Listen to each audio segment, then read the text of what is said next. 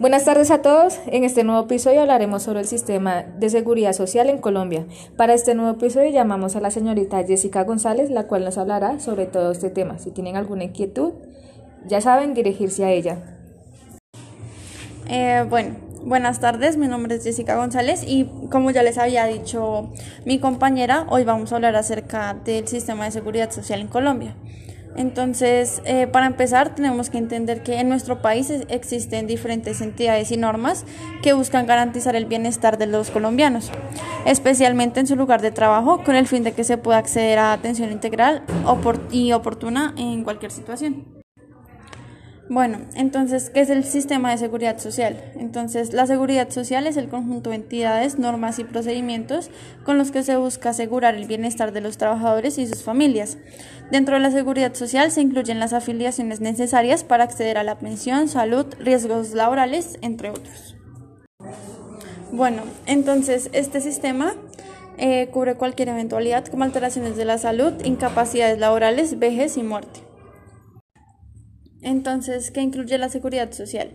La seguridad social está compuesta por cuatro componentes importantes, pero nosotros solo vamos a abarcar eh, tres, la salud, las pensiones y eh, la seguridad laboral. Eh, pero principalmente vamos a abarcar salud y pensiones. Entonces, en cuanto a la salud, está compuesto por el régimen contributivo y el régimen subsidiado. El régimen contributivo es el régimen que obtienen las personas que tienen el dinero eh, para pagar su EPS.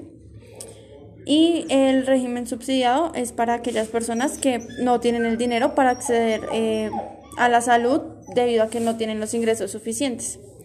Eh, estos dos regímenes buscan proporcionar cobertura universal, acceso igualitario a medicamentos, procedimientos quirúrgicos, servicios médicos y odontológicos para todos los colombianos. Otra cosa importante es entender la diferencia entre una IPS y una EPS. Entonces, una IPS es eh, donde nos prestan los servicios de salud, es decir, en los hospitales y así, donde están las enfermeras, los médicos y nos atienden. Y las EPS eh, son las encargadas de afiliarnos eh, a alguno de estos dos regímenes. Por otro lado, pues tenemos eh, los planes complementarios de salud, que son los que ya les mencioné, el contributivo o el subsidiado.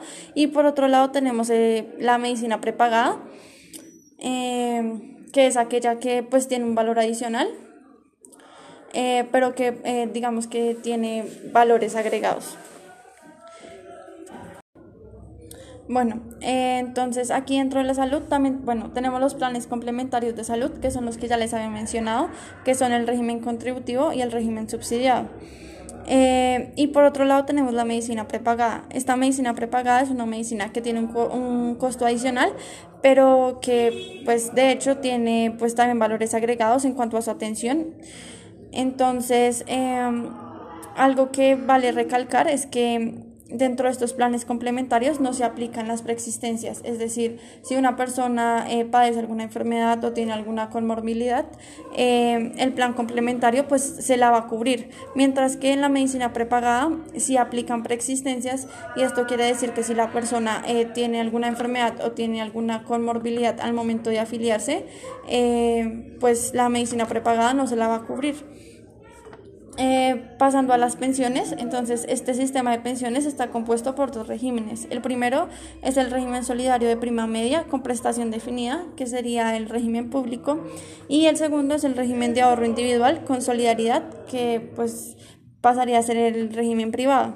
Entonces, en el primer régimen, que es el régimen público, es un régimen solidario en donde los aportes de los afiliados y sus rendimientos eh, constituyen un fondo común. Eh, dentro de las características de estos tenemos que eh, las personas afiliadas aquí tienen que cumplir con 1.300 semanas de cotización y en mujeres tienen que tener una edad de 57 años y hombres 62 años. En el segundo régimen, que es el régimen privado, es administrado por fondos privados tales como Colfondos y Porvenir.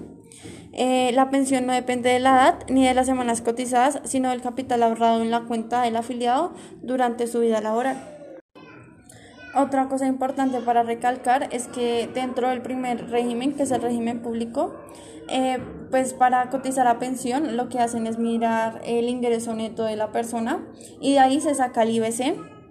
Entonces el IBC no, no podrá ser menor a un salario mínimo legal vigente. Y en, en el segundo régimen, que es el régimen privado, eh, lo que se mira es el IBL, que es el ingreso base de liquidación. Entonces, este tendrá un monto máximo de pensión entre el 80 entre el 80% y un mínimo entre el 65%. Y el valor total de la pensión no podrá ser superior al 80% del ingreso base de cotización.